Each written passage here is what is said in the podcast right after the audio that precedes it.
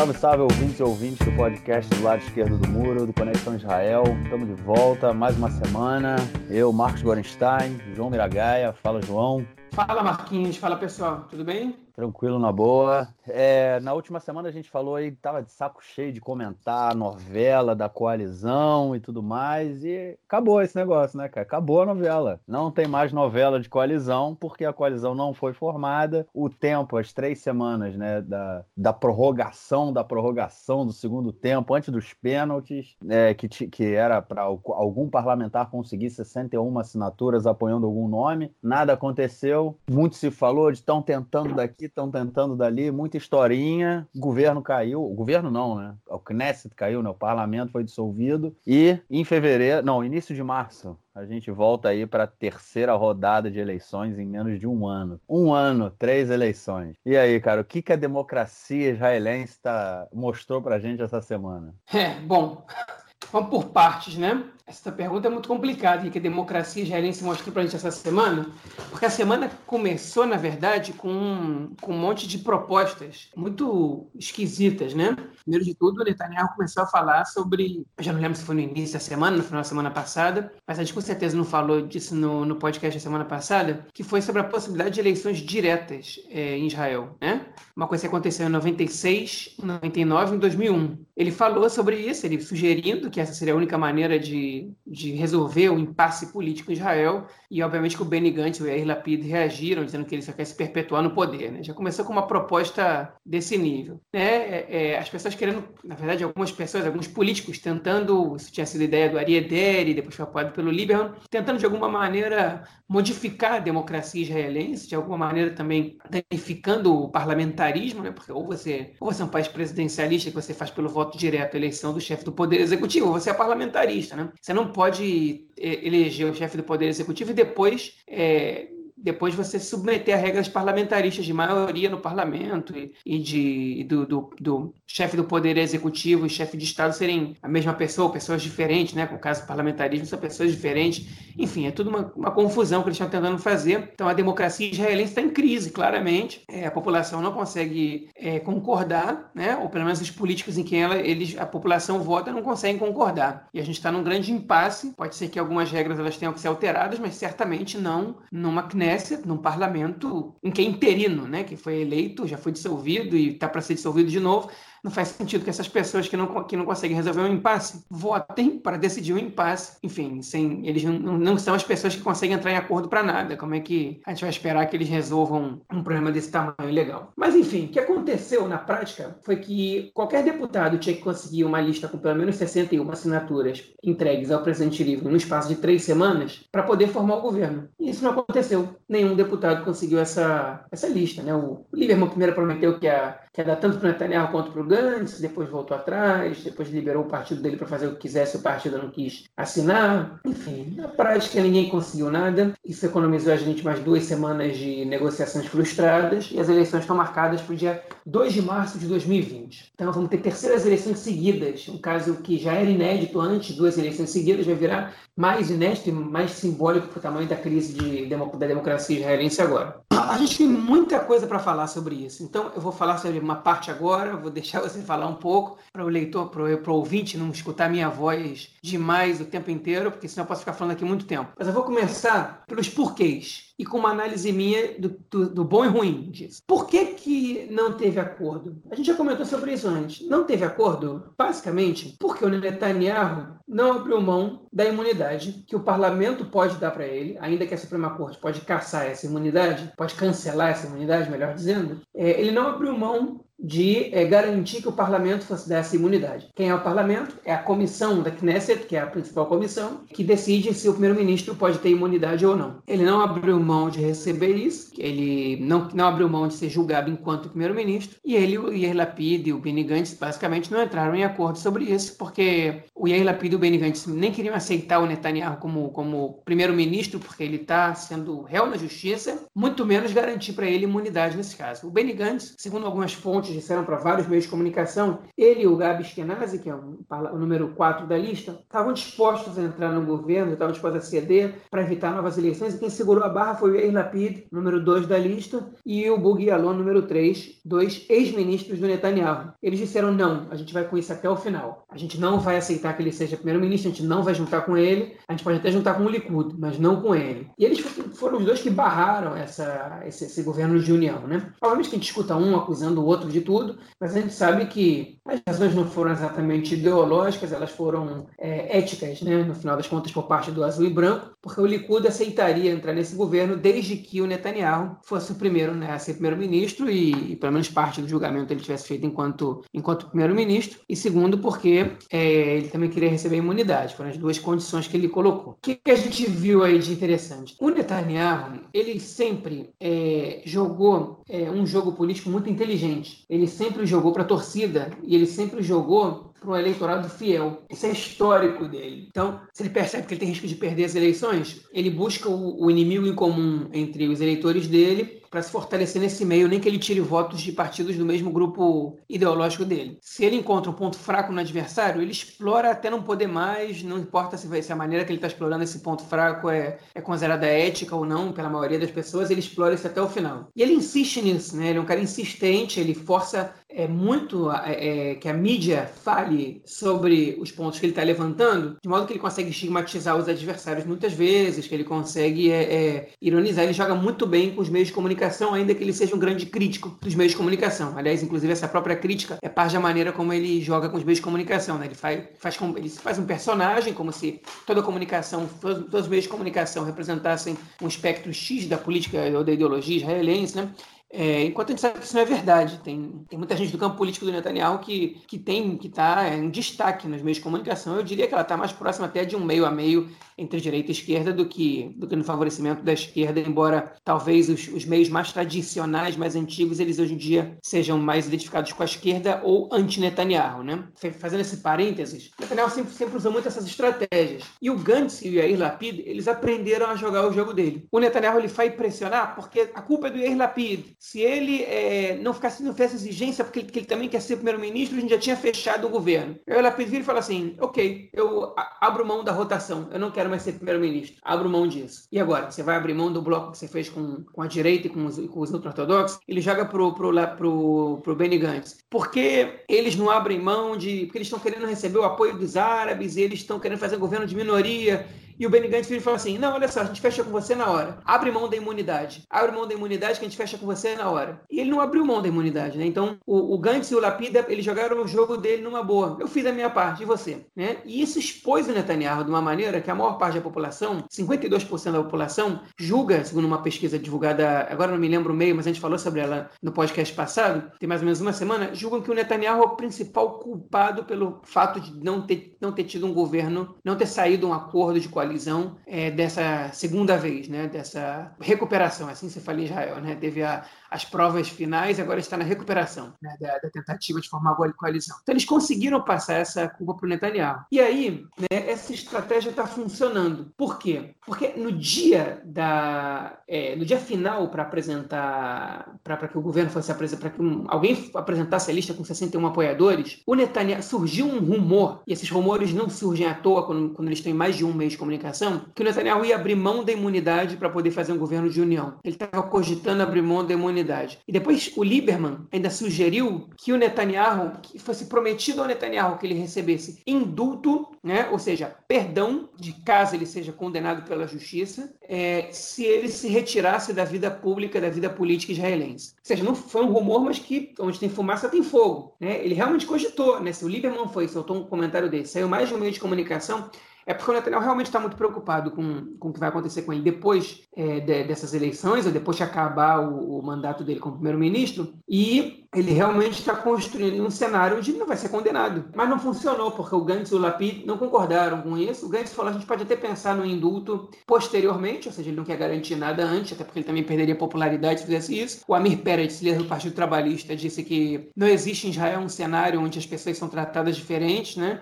o Netanyahu ele tem que, ele tem que ser julgado e, e tem que cumprir é, a pena caso ele seja condenado igual a todos os outros cidadãos do país. Não, não, é, não era uma proposta muito popular para que os deputados apoiassem. Né? Então, o que aconteceu aí é que o Netanyahu ele percebeu, segundo algumas fontes do Likud, que essa questão da, da imunidade ela era prejudicial é, para ele numa campanha para terceiras eleições. O, o, azul e branco está usando é, é, esse, essa, vai usar muito esse argumento, está batendo muito nessa tecla que o Netanyahu fazia, vão bater nessa tecla. Então, por que ele não abre mão? Porque ele não abre mão da imunidade? Se ele não tem nada, se não deve nada, por que ele não abre mão da imunidade? Porque ele tem que ter imunidade, os outros cidadãos não têm. E isso, segundo algumas pesquisas encomendadas pelo Likud internamente, a gente não sabe os números, mas fontes do Likud já, já, já afirmaram isso para em off para meios de comunicação. Né? É, essa estratégia do Gantz ela tende a ser positiva para derrubar a popularidade do Netanyahu. Isso a gente já está vendo nas pesquisas. É, foram divulgadas duas pesquisas, uma no dia 10 é, e outra no dia, e hoje, no dia de hoje, né?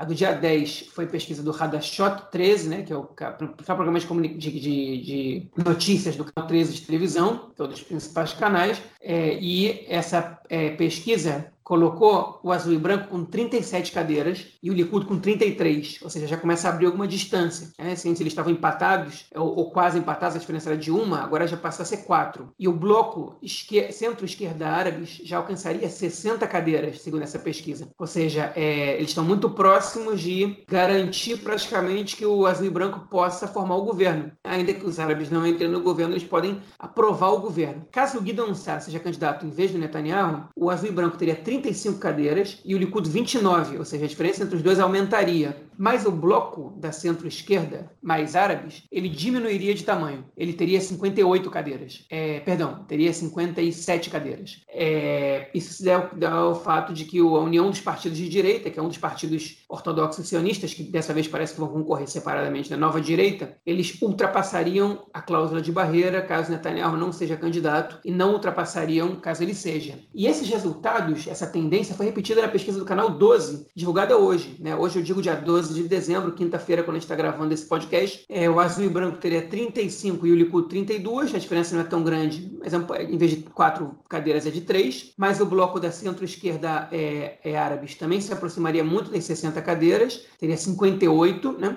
E se o Guidon Sar é o candidato, essa pesquisa, infelizmente, a gente não tem o cenário completo é, de todos os partidos, mas a gente sabe que o, o mesmo partido, a União dos Partidos de Direita, que é do grupo dos ortodoxos ultrapassaria a cláusula de barreira, o que não aconteceria caso Netanyahu fosse candidato, e é, a diferença entre o azul e branco e o Likud seria de 35 para o azul e branco a 26 para o Likud. É uma diferença bastante considerável. Enfim, a gente agora não sabe o que é melhor para o Likud, né? Se é o Netanyahu ser o candidato, ou para a direita, e o Likud é perder votos, mas o bloco da direita ortodoxa de ganhar votos, ou se o Netanyahu ser candidato e o Likud ganhar votos, mas ainda assim não é suficiente, porque o bloco da direita acaba perdendo.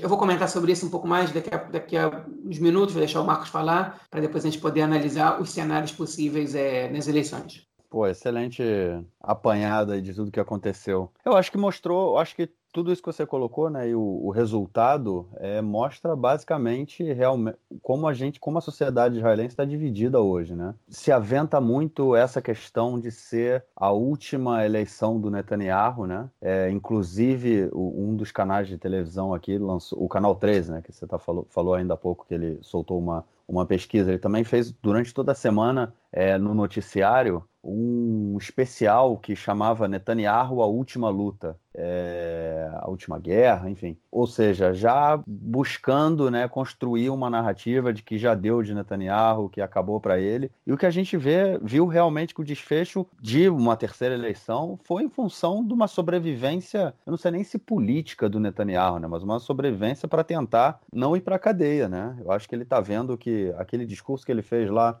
lá no início das investigações que ele falou que lo klum que é klum, né? É, não, não, nada acontecerá porque não tem nada, mais ou menos a tradução. Está se provando que não é assim, né? Ele está com medo, ele está com medo do que pode acontecer, do julgamento e o futuro político dele é direto. E a gente vê essas, todas essas repercussões e consequências nos resultados, né? Nessas pesquisas que estão que estão foram liberados essa semana. É óbvio que está tudo ainda muito no início, né? Só agora, só ontem, né? Que o Knesset é, se dissolveu. A gente vai ter o início da campanha, muita coisa vai acontecer. A gente não sabe ainda os blocos, quem, quem vai se formar com quem, se alguns partidos que estavam antes vão estar juntos no, nessa próxima eleição. É possível que haja alguma mudança, principalmente também em função das primárias do Likud, né, que tão pra, vão acontecer é, nas próximas semanas, se não me engano, em três semanas ou quatro semanas. Inclusive, era uma outra movimentação que o Netanyahu fez para tentar cancelar as primárias. Né? É, primeiro, ele aceitou, é, e agora, além de toda a campanha de demonização do, do Guidon Sar, né, que é o, o, o rival dele, né, como traidor, isso porque eles são do mesmo partido, né? É, a gente vê agora uma tentativa do Netanyahu, talvez, de cancelar a, as primárias para que ele continue sendo o, o, primeiro, o candidato do partido, né? O líder do partido. É, é isso, acho que foi, é uma crônica de uma morte anunciada, né? A gente sabia que, que esse era o desfecho. Sinceramente, se a, se a, a opção do Lapid não entrar com Netanyahu numa, numa coalizão ela realmente foi ética, é, por uma questão ética e não por uma questão eleitoreira, e aí eu, eu não coloco a minha mão no fogo qual das duas foi, entendeu? Mas se realmente foi ética, coloca a Vodlo. Parabéns para ele, porque ele realmente foi, segurou o azul e branco ali, como você mesmo disse, estaria disposto até a entrar num governo com, com Netanyahu, no caso, se ele ficasse como primeiro-ministro num, num período menor, que foi inclusive discutido. É isso. Toca a bola aí, a gente vê o que vem. Pois é, o que, que vem então, né? A gente não sabe exatamente o que, que vem, mas a gente pode supor algumas coisas. O que, que a gente viu acontecendo, é, a gente viu sendo debatido já, né?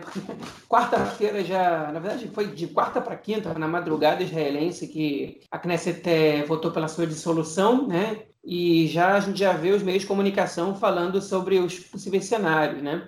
E as pesquisas já, já tinham começado a sair, continuam saindo. Hoje mesmo saiu uma pesquisa, hoje quinta-feira. Bom, o que, que a gente está vendo? É, vou começar pela parte da direita. Tá? É, o Likud está passando por uma situação complicada, como comecei a falar antes de cortar para passar a palavra para o Marcos, que é a situação de que ou eles optam pelo líder que traz mais votos para o partido, mas acaba prejudicando o bloco da direita e dos ultra-ortodoxos, e isso, como consequência, pode colocar o partido na oposição, ou o Likud opta por um outro líder que traz menos votos para o partido, enfraquece o partido, mas traz é, mais força para o bloco da direita ortodoxa. Né? Que, que isso acontece? É, o Likud, é, basicamente, eles têm os votos do eleitorado fixo deles, né, é que é a população israelense que se identifica com a direita sionista, historicamente, né, desde a época do Menachem Begin, que se identifica com o seu líder, né, o Likud teve quatro líderes ao longo de toda a sua história, é, Menachem Begin, é, Yitzhak Shamir, é, Ariel Sharon e Benjamin Netanyahu, né, ele é o quarto, né, na verdade ele foi o terceiro, que ele foi líder do partido antes do Sharon, ele perdeu primárias para o Sharon e depois voltou a ser líder do partido, ele está nessa posição de líder do partido desde 2005, ele já tem 14 anos, fora os anos que ele foi líder anteriormente, que foi de 93 a 99, então são 20 anos de liderança do partido, é, só está atrás do Begin, que foi líder de desde que existe Israel, já foi declarado de 48 até 83, 1384, que foram 30 e poucos anos, aí 35, 36 anos. Então, é, o partido está nessa tá nessa, nesse dilema que, que eles fazem. Eu não sei se eles estão tanto assim no dilema, parece que o Netanyahu é o favorito a vencer as primárias do partido, que eles já anunciaram que vai, vai ocorrer, mas, a gente, mas ainda não foi oficializado data nem nada disso. Então a gente não tem certeza se vai ocorrer primárias do partido mesmo. Deveria ser seis semanas, depois há, duas ou três semanas, não sei, ou seja, que há duas, três semanas tinha acontecido, ninguém está vendo movimentação para isso.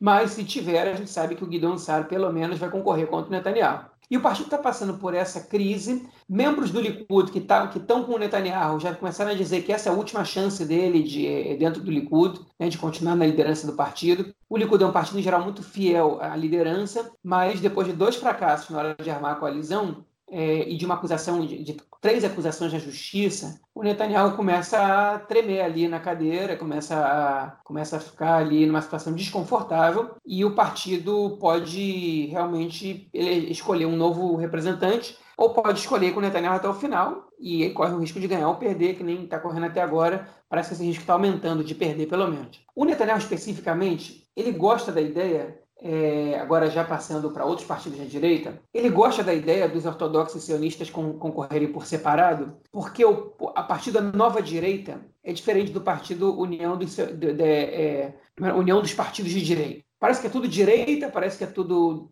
na, que está no campo nacionalista só, mas na verdade a gente está falando de um partido composto basicamente pela parcela da população sionista ortodoxa, e outro partido composto por elementos da, da, população sionista ortodoxa, mesclados a elementos seculares e tradicionalistas, né? É, por exemplo, a Elia Chaquet, que ela é, até secu, ela é secular, ela divide a liderança desse partido com o Naftali Bennett. E o Bennett agora é ministro da Defesa. Né? E como a gente comentou no podcast da semana passada, ele já está começando a fazer é, alguma movimentação como ministro para é, dar algum apoio da parcela mais radical da direita, eventualmente alguns eleitores do Lieberman, e eventualmente alguns eleitores que podem até estar com o carro lavando com azul e branco, é, que estão com eles mais pela questão da segurança, já que são três generais entre os quatro primeiros concorrentes é, nesse partido, entre os quatro primeiros da lista. E o Netanyahu acha que é bom eles concorrerem separados, porque o, a, o, se eles concorrem juntos, a população secular, que não se identifica com o extremo radicalismo da união dos partidos de direita em relação a questões é, que têm a ver com religião e Estado, não votaria neles se eles estivessem juntos, mas poderia votar na nova direita.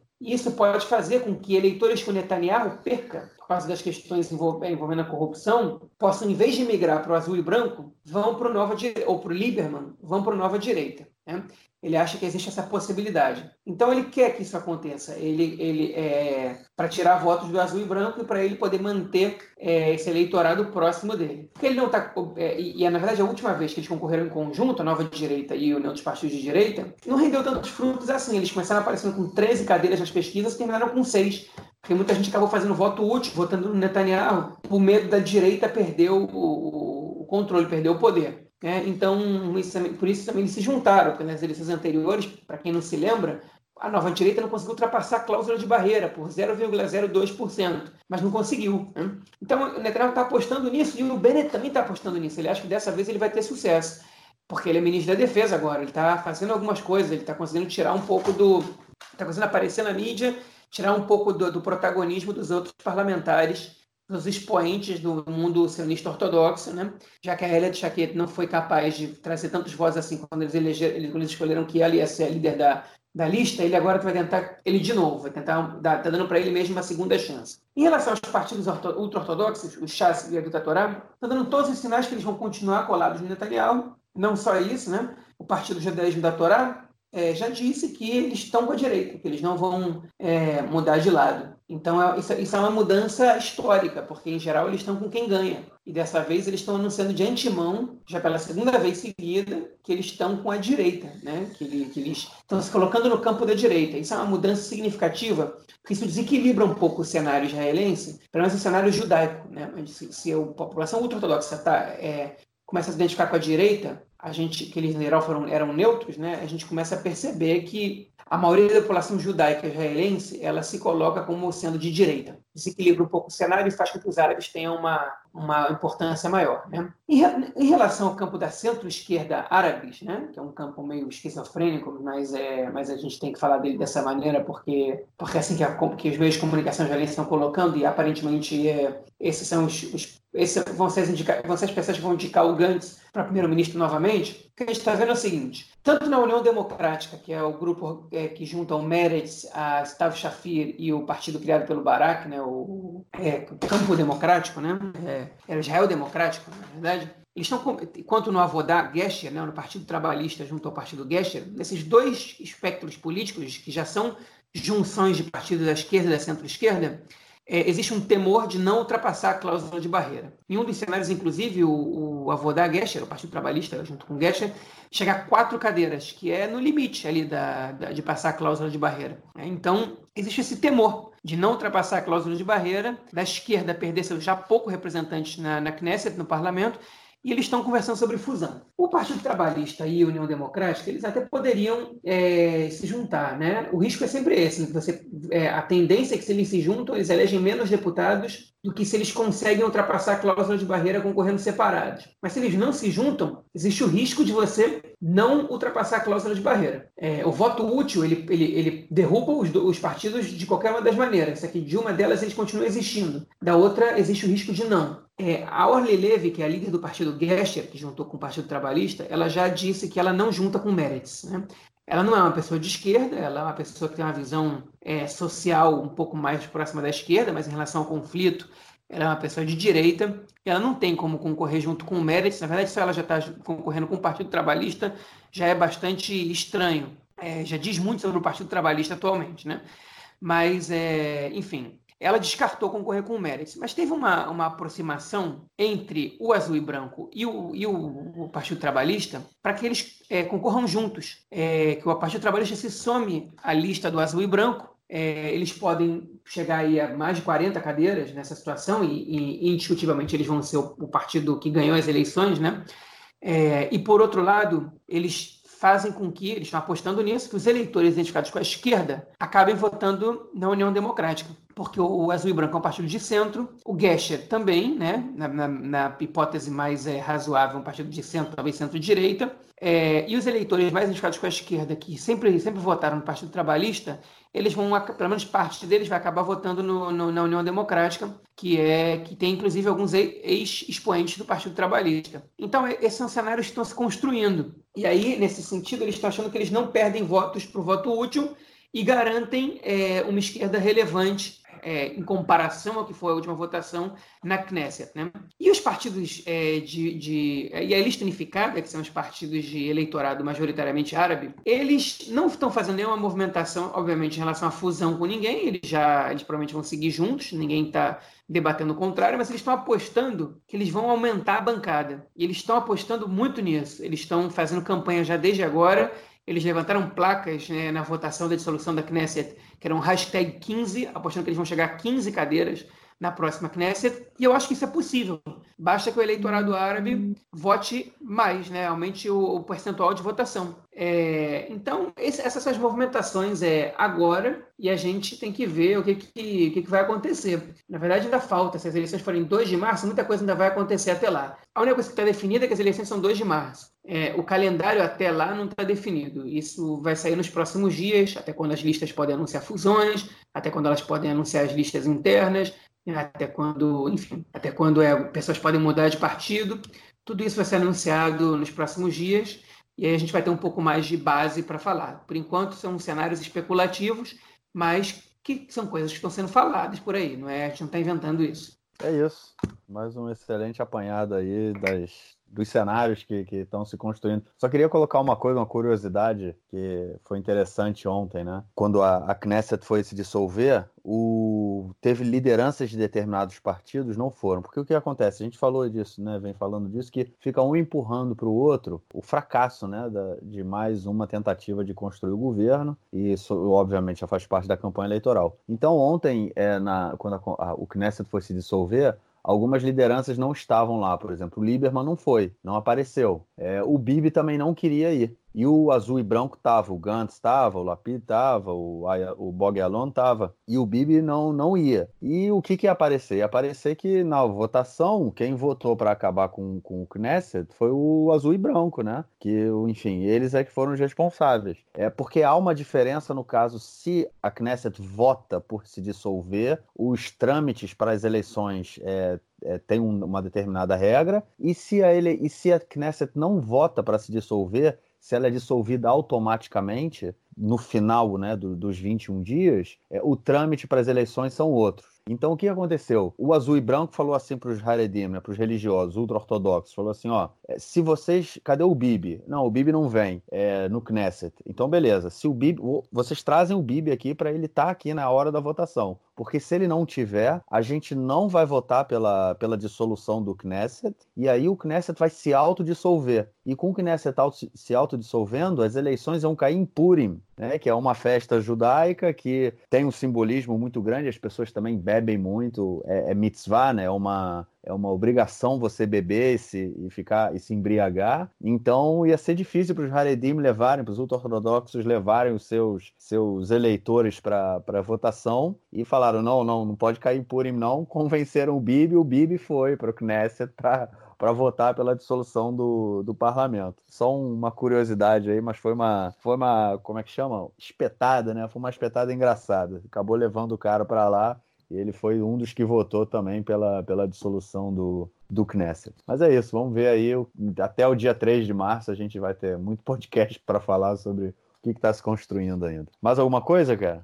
Não, sobre isso podemos passar. Então vamos lá para o nosso segundo ponto. Essa semana foi liberado um relatório chamado Relatório Alternativo de Pobreza. Ele foi feito né, por uma organização não, governamental chamada Latet. Latet em hebraico é o verbo é, para dar, né? Tipo doar. Não, não é doar, né? É dar. É, doar é outro verbo. É, é uma ONG que ela foi, que ela foi, ela serve na verdade como um guarda-chuva para outras 180 organizações de, de, de assistência, né? É, organizações assistencialistas que buscam combater a pobreza, trabalhando com as famílias em necessidade Hoje eles têm, eles assistem cerca de 60 mil famílias e mais de mil sobreviventes do Holocausto. É uma ONG que tem um impacto assim muito grande dentro dessa, desse nicho né, da, da sociedade israelense. E eles liberaram um documento é, sobre esse ano, né, desse ano, o índice de pobreza, né, em Israel. E foram números assim alarmantes, alarmantes, é coisa bem da gente ficar preocupado quando ouve. Só lembrar que no último episódio a gente falou da, dos resultados do exame PISA, né, que é um exame educacional feito a cada três anos pela OCDE, e que a gente teve, Israel teve uma piora em, em, quase todos, em todos os níveis, em todos os resultados, né? Não, alguns se mantiveram estáveis, mas é, houve uma piora, principalmente no que se diz respeito ao setor árabe, né? Ao sistema educacional no, no, no, setor árabe. E aí o que a gente vê agora em relação ao, ao índice de pobreza é, também mostra uma discrepância crescente dentro da sociedade israelense. Se em algum momento da história de Israel, acho que no início todo mundo era todo mundo, não vou dizer todo mundo, mas assim você tinha uma parcela da população que era muito pobre. É, e depois isso foi melhorando. O, o, a diferença entre ricos e pobres em Israel, de uma forma geral, nunca não era muito grande no início, né? É, em meados, assim, tipo, Israel com 20, 30 anos. E depois isso foi mudando com o tempo e hoje a gente vê essa diferença crescendo, né? Desigualdade crescendo cada vez mais no país. E esse relatório alternativo da, da ONG mostra basicamente como isso em números, né, o que, que isso tem, o que, que isso representa. E aí, esse, o, só passando alguns dados aí para a gente poder entender isso, o, relatório diz que cerca de 21% das famílias de, em Israel, é, ou seja, 530 mil famílias, vivem na pobreza. Né? São 2 milhões e 300 mil habitantes, eu estou dando uma arredondadinha, 2 milhões e 306 mil habitantes, que é, correspondem a 25,6% da população de Israel, ou seja, uma em cada quatro pessoas em Israel, no país, vive na pobreza. Né? E sendo que dessas 2 milhões e 300 mil é, pessoas, né, 1 milhão de crianças. É, 1 milhão e 7 mil crianças vivem na pobreza em Israel, ou seja, 33,5% do número de crianças do país. Uma em cada três crianças no país vive na pobreza. E muito interessante, um outro dado, é que até cinco anos atrás, não, 54% das pessoas que hoje recebem apoio né, dessa, dessas ONGs, elas disseram que até cinco anos atrás elas não precisavam disso, não viviam na pobreza. E agora eles entraram aí, nesses últimos cinco anos, essa diferença cresce, o, o nível é, econômico deles cai, eles passam a necessitar de ajuda. 54% das pessoas. É um número muito, muito grande, né? É, e que mostra que essas famílias, muito, parte das famílias, a média das famílias é, que são assistidas pela ONG, já começa um ano com um, um saldo negativo de 1.700 shekels, mais ou menos elas têm uma renda mensal é, média de 5.200 shekel e tem um, uma, uma despesa mensal média de 6.900 shekels, arredondando aí de novo. É, ou seja, começa o, o, o, o, mês já bem no negativo e acabam, obviamente, necessitando de alguma forma né, dessa ajuda e dessa assistência para tentar mudar a situação deles. Enfim, a gente entra numa série de dados, pegando alguns, é, algum, alguns pontos né, principais da, é, de, de, da avaliação e aí falam que 64,5% das pessoas, e aí os dados que eu vou dar agora são das pessoas que são assistidas, né? Não é óbvio da população geral de Israel, né? Ou seja, 64,5 pessoas das pessoas que são assistidas pela ONG não tem roupas adequadas ou suficientes e 49% dessas pessoas não tem como esquentar a casa no inverno. 69% não tem dinheiro para comprar o material escolar das crianças, é, 81% não pode pagar por aulas particulares, é o de reforço, é, 64% não pode pagar as taxas do, dos colégios. Né? Os colégios aqui são públicos, né? A partir da, do, do, do, jardim de infância. Só que a gente falou também disso, que tem muitos colégios que acabam complementando né, a, a o que eles recebem do governo com uma mensalidade. E no caso, é, esses pais, né, esses parentes, não têm como pagar é, essa, essas taxas. 87% não tem como colocar as crianças em atividades extraescolares, né? No caso, atividades esportivas, culturais, educacionais de uma forma geral. Tem muita gente também, 46% não é, já teve a luz ou água cortada por falta de pagamento. 21% diz que é, há grande chance deles, poderem, deles perderem as suas casas. É, ou por não pagar o aluguel ou o financiamento, né, caso os que puderam comprar uma casa. 67% já teve que abrir mão de, de tratamento de saúde por não ter o que pagar. 58% já deixou de comprar medicamento. É, 79% quase tem alguma doença crônica. E aí pensa que não tem como pagar medicamento, não tem como pagar o tratamento. É, enfim, é um quadro que vem se agravando é, não há uma. A, a, o crescimento em relação ao último ano, 2018, foi um crescimento estável. Né?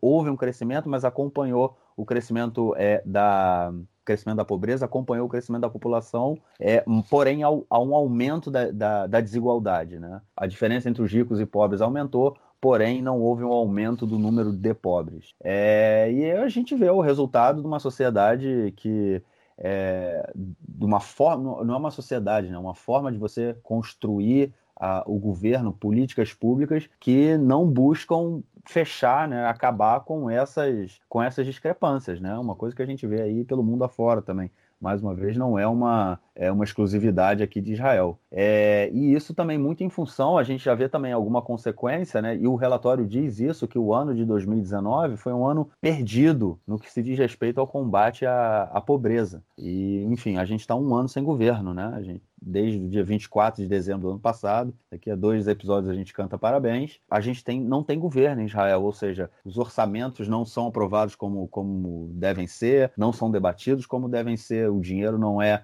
alocado como, como deve ser, e a gente começa a ter, a, agravar essa situação, né? Soma-se a isso aí o resultado que a gente teve na semana passada falando né, sobre o exame PISA, né? ou seja, a questão é, social em Israel ela começa a tomar proporções muito sérias. Né? A desigualdade em níveis educacionais, sociais, econômicos, é, de moradia, de custo de vida, enfim, está se tornando muito complicado, né? Ou você é de uma, ou, a, a, ou daqui a pouco ou você é pobre ou você é considerado rico pelo fato de você morar numa casa, ter um trabalho, você tem uma diminuição da classe média, né?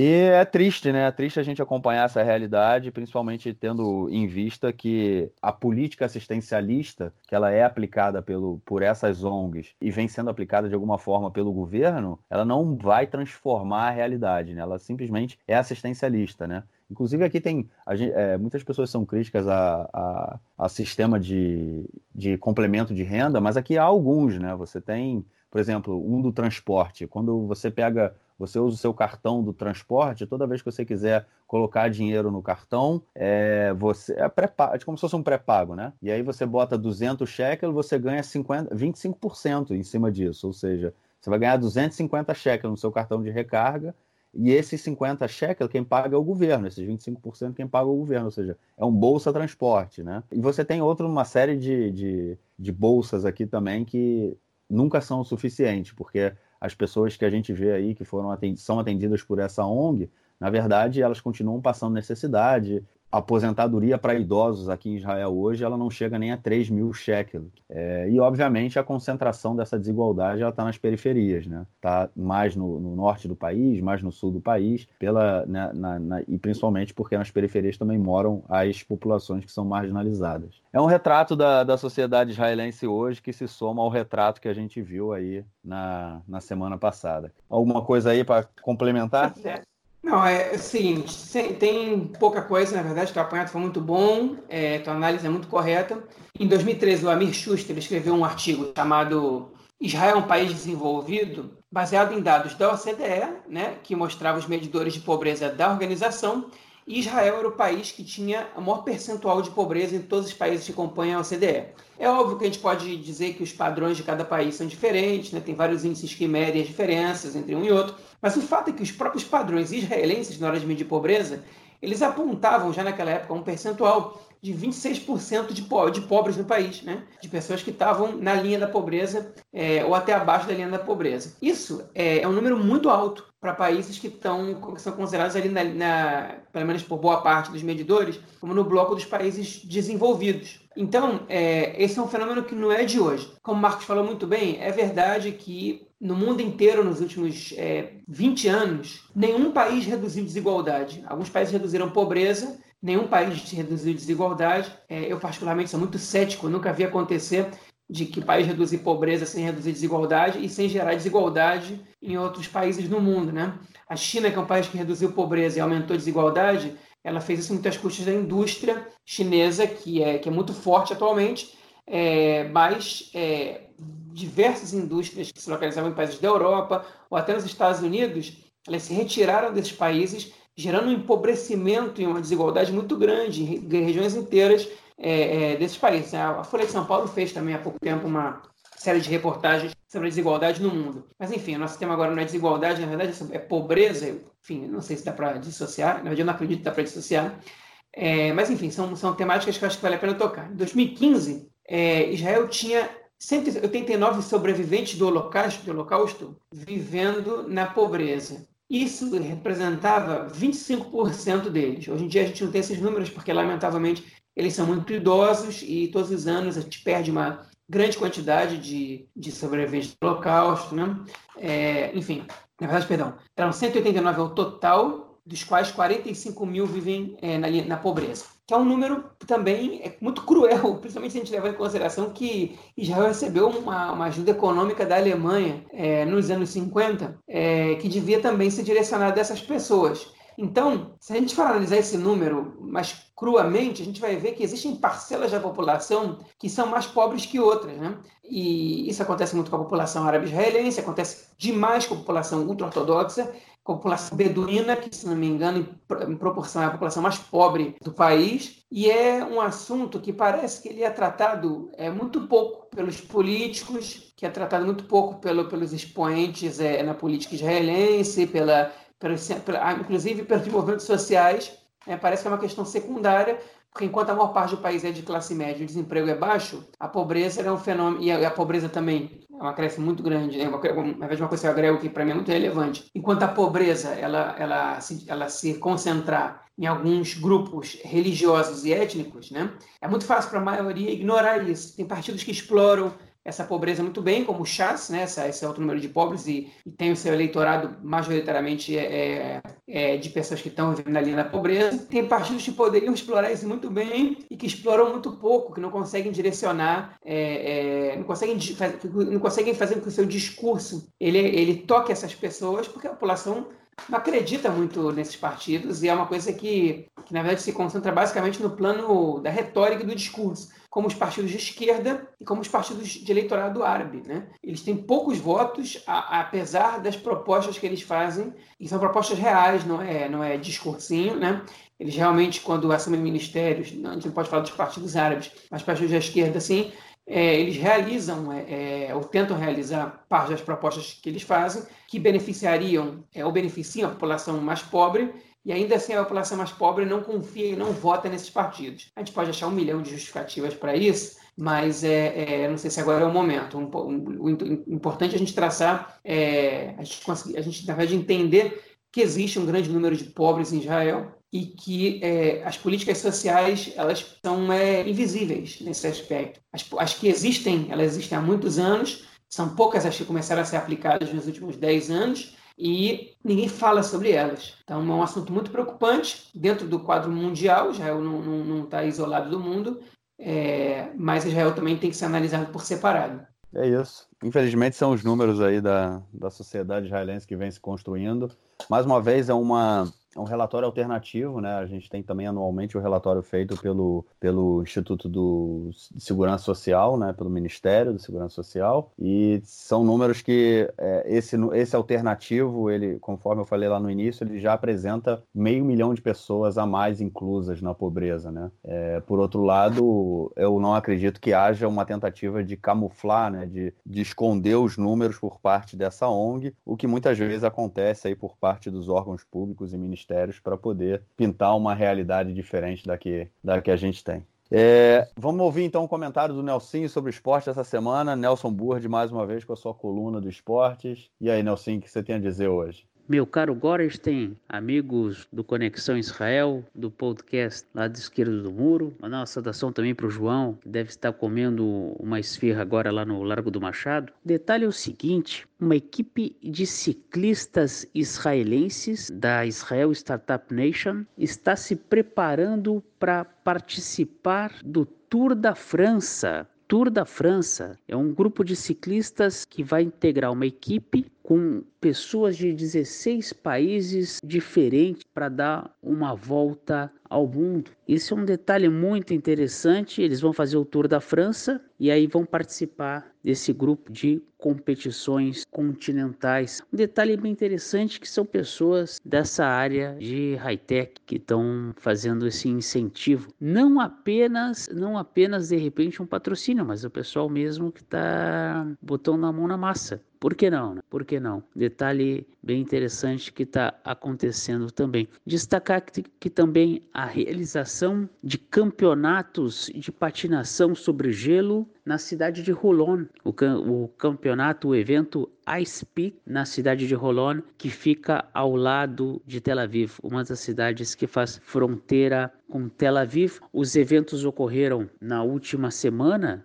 nos dias 11 e 12 de dezembro, ou seja, na quarta e na quinta últimas, né, nos últimos dias que passaram agora, um campeonato com a categoria masculina, feminina, em duplas, duplas desportivas e duplas de duplas artísticas e de patinação. Realmente algo bem interessante. Vocês podem ver mais detalhes desse campeonato pelo icepix.co Il. Participantes do país inteiro chegaram para essa competição em Holon, desde o norte, o extremo norte de Israel, da cidade de Afula, havia competidores, até Eilat, no extremo sul, também chegaram competidores. Foi realmente algo muito interessante e até passar um detalhe também que não apenas, não apenas no futebol e no basquete nós temos atividades em Israel, nós temos também uma, um desempenho bom nas Olimpíadas, em campeonatos mundiais, na ginástica artística, temos também no judô sempre pinta uma medalha. Foi registrado ultimamente também no jiu-jitsu também em competições, títulos e medalhas. Então Israel realmente tem representantes na vela também. Então Israel sempre consegue bons resultados. Aqui pelo pelo Campeonato Europeu de Basquete, o o, apoio, o Maccabi Tel Aviv, mesmo com uma campanha meio atropelada, conseguiu uma vitória muito importante sobre o, o Cesca de Moscou, 90 a 80. Jogando em casa no ginásio menor em Tel Aviv, conseguiu a vitória, então fica aqui o registro. Semana boa, semana tribulada, véspera de feriado aqui em Israel. Né? Temos também a, a passagem da sexta-feira 13 aqui em Israel, quem é mais supersticioso. Então, mandar um, deixar um abraço especial e até a próxima oportunidade. Um grande abraço. Valeu, Nelsinho. Mais uma vez, muito obrigado aí pelo seu comentário. Semana que vem a gente aguarda novamente. E tem mais alguma coisa aí, João? Mais alguma notícia da manga? Alguma coisa de última hora que apareceu, cara? Ah, isso aí mesmo. Beleza. Voltamos semana que vem, começando uma nova novela, né? A gente acabou a novela Coalizão. A gente começa a novela Eleição e depois a gente volta para a novela Coalizão tá muito parecido com Vale a Pena Ver de novo, né? Esse negócio. Está voltando sempre na mesma, no mesmo tema. Mas enfim, não, eu só espero, cara, eu espero do fundo do meu coração que formem um governo. Tem que formar um governo, cara, não dá mais. Não eu dá acho mais. que dessa vez vai ter. Acho que dessa vez vai ter. Até porque a pressão é muito grande, o custo de eleição, né? A gente não falou disso, mas o, o custo da eleição é muito caro, porque é, é, tido. É como se fosse um ponto facultativo e o governo é que paga pelos. Por quem não vai trabalhar, ele recebe o salário e é o governo que paga, fora o fundo partidário, que inclusive também houve aumento do, do, do valor. É, enfim, é muito dinheiro gasto. É, nessas últimas eleições, eu vi um número, eu não tenho certeza, então não vou falar direito, mas é muito alto. É, o, o, o que é gasto para se fazer eleição em Israel. Muita pressão, eu também concordo. Eu acho que dessa vez aí, apesar de todas as apostas, não apostas, é, todas as exigências, né? Vai todo mundo deixar as exigências de lado e vão fazer governo. Esperamos. É isso aí, cara. Então, beleza. Semana que vem a gente volta. Estamos com as novas notícias e novas novelas aí da realidade brasileira. Valeu, galera. Grande abraço. Valeu, João. Abração. Falou, abração. Falou, tchau, tchau.